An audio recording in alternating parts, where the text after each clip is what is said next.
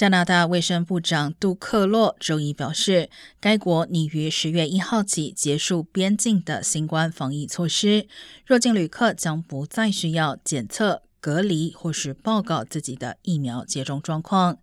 该国交通部长阿尔哈布拉也宣布，联邦政府取消了对飞机和火车乘客的口罩要求。